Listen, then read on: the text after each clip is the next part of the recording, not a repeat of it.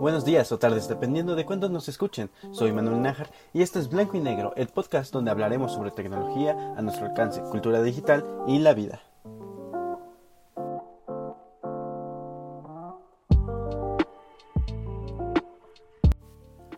Bienvenidos a esta segunda temporada. Eh, una disculpa, me ausenté un buen rato, pues por la eh, universidad, que realmente fue todo un cambio de lo online a lo presencial, pero pues ahora sí que todo eso lo vamos a estar hablando en otro capítulo.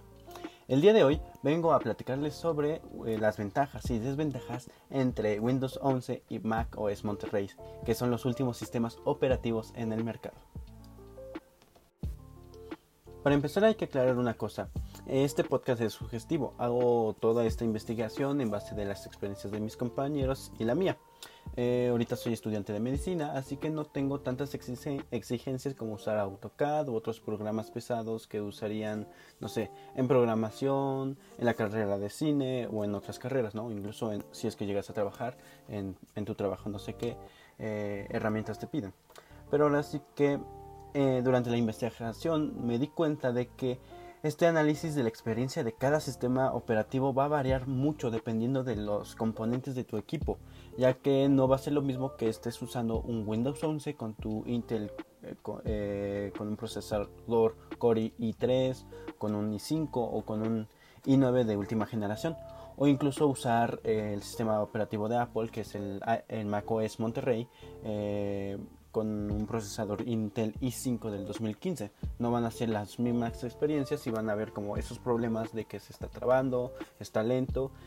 Así que pues este análisis, eh, como lo dije en la introducción, es sobre la tecnología que está a nuestro alcance. No todos tenemos la oportunidad de tener los últimos equipos de mercado. A veces tenemos que estar buscando equipos de gama media o incluso baja, o también estar buscando equipos de segunda mano, en especial porque pues somos estudiantes y no tenemos tanta accesibilidad a equipos nuevos. En mi experiencia, a inicios de años pude tener la oportunidad de cambiar de computadora de una Dell Inspiron con un procesador eh, Core i5 a una MacBook Air con el procesador eh, M1 de Apple, eh, lo cual realmente costó como un riñón, pero bueno. Cuando estuve buscando una nueva computadora, no solo me fijé en los componentes como la memoria, la capacidad de almacenamiento, el procesador que tenía el equipo, para que no me dejara colgado a la mitad de una tarea o de algún proyecto importante. Pero pues el punto en el que me fijé en especial fue en el sistema operativo. Esto me dio un gran dilema ya que podía irme por un sistema operativo que ya conocía como Windows 10 y que es tan parecido el Windows 11 ya que pues desde chiquito eh, todas las computadoras con las que he trabajado han tenido Windows y aparte en el mercado el 90% de estas computadoras eh, contienen este sistema de operativo o también eh, la otra cuestión era ir a probar una Mac ¿no? me decidí ir por la Mac ya que como tengo apuntes tomados con mi iPad, eh, era más fácil tener mis documentos en mi instante, compartir eh, apuntes, archivos, libros con otros compañeros mediante airdrop Ahora sí que otro dilema era la facilidad de interactuar con un sistema operativo, ya que son totalmente diferentes. La interfaz cambia, los comandos también ya no es lo mismo de usar el control C, control V, ahí, ahí te lo cambian por comando, aunque también está en la tecla de control, pero pierdes ciertas funciones o las llegan a cambiar. Eh, la forma de cómo guardar archivos y cómo se están organizando en macOS llega a ser un tanto confusa. Eh, bueno, eso desde mi punto de vista, ya que he estado usando años Windows, ¿no? Eh, capaz si alguien que se pase de Mac a Windows vaya a decir lo mismo sobre Windows, ¿no? Eh, así que pues me llevó tiempo adaptarme hasta el nuevo, al nuevo sistema operativo. Pero antes de seguir con mi opinión, ¿por qué no vamos a escuchar la opinión o la experiencia de un usuario de Windows 11? Ahorita les presento a mi amigo Emiliano Ávila, estudiante de medicina, y nos va a contar sobre su experiencia con el sistema operativo Windows 11.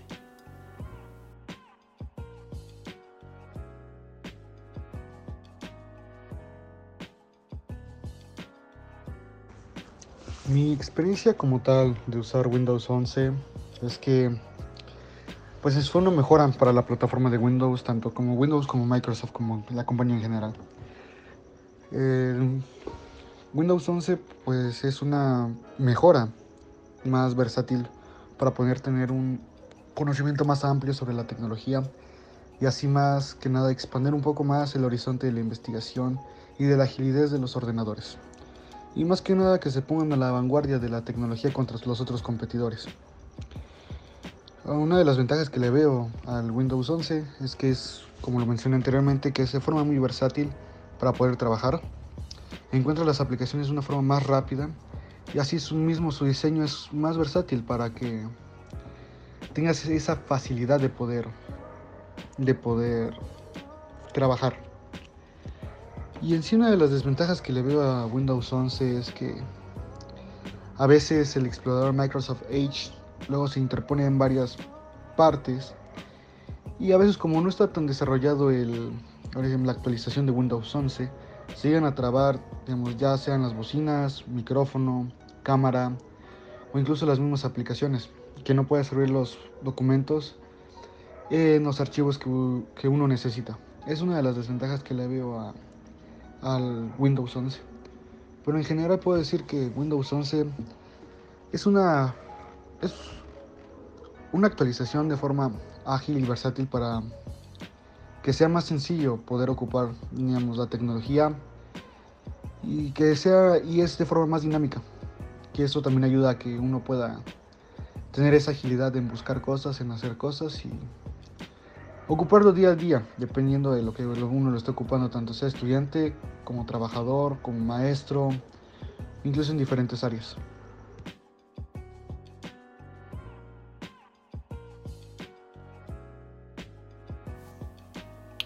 Ok, pues miren, el primer sistema de Windows eh, salió en 1985, o sea, ya llevan sus años eh, con experiencia para hacer su sistema operativo para todos los usuarios que tienen.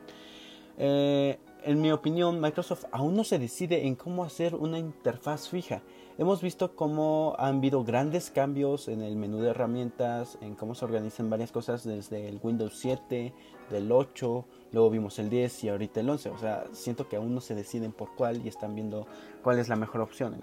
Y pues al paso de esto, los usuarios luego se han quejado de por qué quitan estas cosas si realmente funcionaban, ¿no?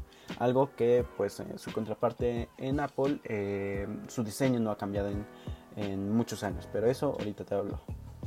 También cabe recalcar que este sistema salió durante pandemia, o sea, me refiero a Windows 11, así que está diseñado para las necesidades de, eh, online e híbridas de nuestra actualidad. Eh, algo que, me, que dijo Emiliano es que eh, siento un poco forzado la introducción de las herramientas nativas del sistema operativo como es el explorador Edge ya que por ejemplo si vas a abrir un archivo PDF directamente te lo va a abrir con esta aplicación y no con una aplicación de terceros que tú hayas elegido ¿no? Eh, esto es ya que quieren que estemos usando sus herramientas ya que promocionan que es uno de los buscadores que menos consume tus recursos, que pesa muy poco y es de los mejores, ¿no? pero eh, realmente la mayoría de los usuarios van a estar prefiriendo usar eh, Google Chrome. Esto es realmente curioso porque incluso en Mac los usuarios llegan a usar más Google Chrome que Safari, no solo pues, en las computadoras, sino también en los teléfonos y en los iPads. Pero bueno, entre las ventajas de Windows eh, es, su forma tan interactiva y hasta cierto punto minimalista con todas sus herramientas, porque es eh, un producto hecho para todos, tanto para usuarios nuevos como para veteranos. Realmente cuando abres eh, tu sistema Windows 10 o el 11, ya que son de los que están ahorita más presentes, será fácil interactuar, intuir dónde tienes que estar los archivos, intuir dónde están las herramientas, las configuraciones. Más aparte de que existe existe una infinidad de programas para, para hacer todo, así que nunca te encontrarás con un pero cuando quieras hacer alguna actividad. Realmente ahí vas a tener una gran cantidad de herramientas. Ahora bien, les traigo eh, como invitada a Quetzali Díaz, estudiante de nutrición, y ella nos contará su experiencia con macOS. Desde mi experiencia, no he tenido como esa cercanía a Windows, sino más por el otro lado. Desde que tuve la oportunidad de poder tener un iPhone, me adentré a esto, toda esta gama de productos como Mac, MacBook, iPad, y aunque pues no son de la última generación, me ayudan bastante a mi escuela y a todo lo que tiene que ver con mis apuntes, que es en el caso del iPad, además de toda la accesibilidad y la compatibilidad que tienen. Por ejemplo, cuando yo necesito pasar una tarea súper rápido a la computadora, pues es más que nada súper fácil utilizar iDrop y pasarlo desde el iPad hasta una Mac o una MacBook. Y la verdad es que yo por ahora no cambiaría a Windows porque en cierto punto ya me llegué a acostumbrar a todos estos productos. Y más que nada se me hace más interactivo y hasta incluso más accesible a mi carrera. Bueno, para ponernos más en contexto, el primer sistema operativo de Apple salió de igual manera en 1985, o sea, tienen la misma experiencia que Microsoft. Ahora sí que han estado algo reñidos. Pero eh, el sistema macOS, la interfaz que nosotros conocemos, eh, salió a partir del 2001. Desde entonces eh, han estado puliendo su interfaz siendo algo icónico su barra de herramientas que desaparece en la parte superior de, de tu pantalla, las aplicaciones que están en la parte inferior de una, eh, con un acomodo tan, no sé, especial, minimalista o no sé. Realmente su forma de cómo están distribuidas sus aplicaciones me encanta, ¿no? Incluso un poquito más que, que cuando lo estaba usando con Windows 10. Eh, la primera desventaja que veo al usar Mac es la dificultad de aprender eh, a usar el sistema, ya que los comandos, eh, bueno, como lo he, dicho anteriormente, la forma de guardar información, la forma de descargar archivos, de descargar aplicaciones es totalmente diferente. cuando estás en una aplicación, la barra de herramientas, por ejemplo, para no sé, archivo guardar, tienes que estarle buscando para encontrarlo. O si quieres imprimir un documento, tienes que aplicar un comando específico para poder hacerlo, ya que no va a estar como tal la, la opción de clic derecho, imprimir y ya lo tienes. Si no, tienes que estar buscando el comando específico para poder realizar esas funciones. Más aparte de que el sistema está diseñado para usar eh, comandos y gestos específicos. O sea, nos estamos refiriendo a que debemos de estar utilizando, no sé, el trackpad o comprar productos de Apple para que sean compatibles con los gestos que ellos quieren que nosotros usemos.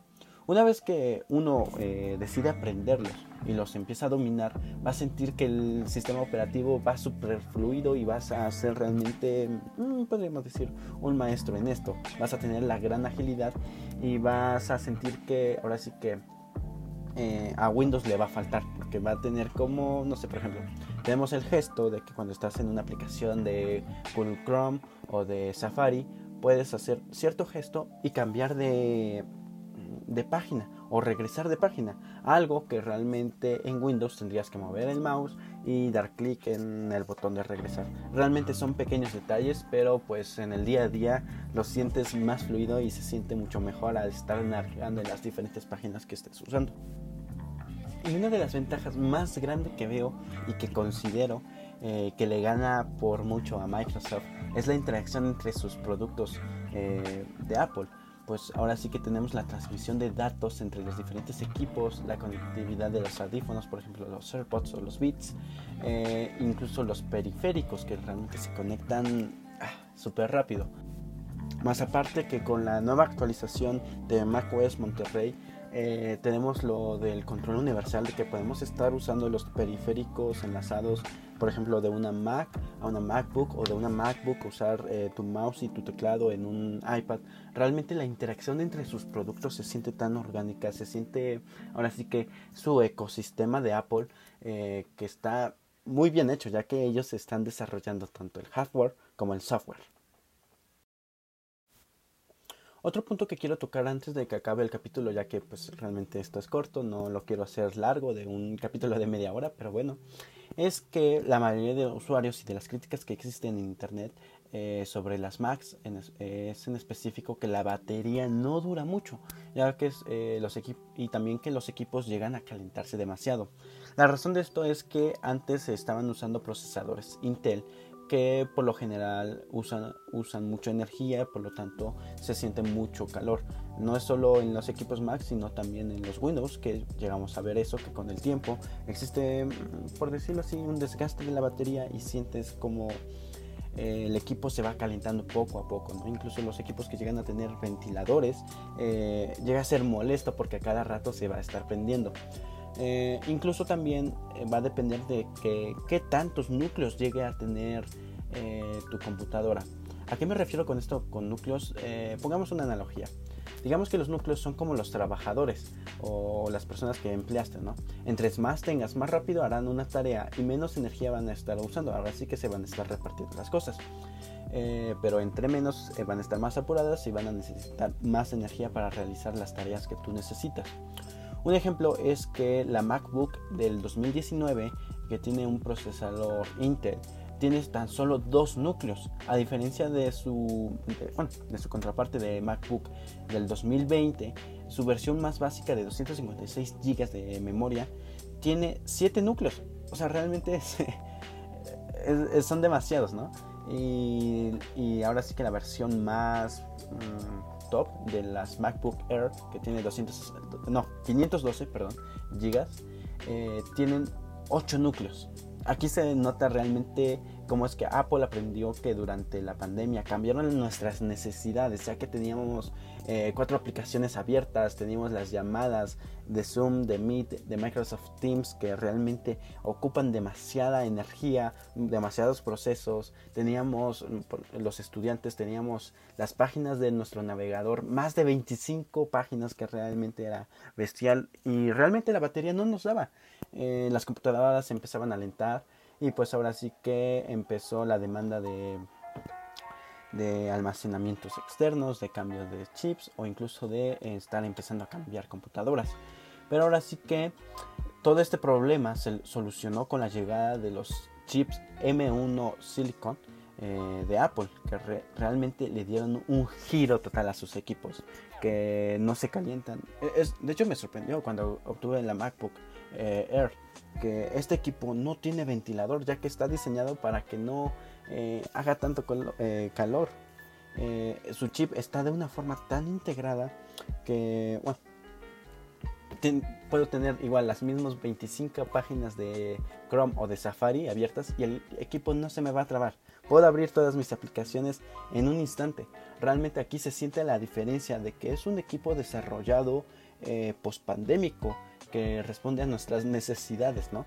Aunque realmente ya ahorita nuestra realidad está cambiando y, vamos a ver cómo es que poco a poco eh, las diferentes compañías, no solo Apple, sino también Microsoft, eh, van a estar desarrollando nuevos chips para eh, nuestras nuevas necesidades.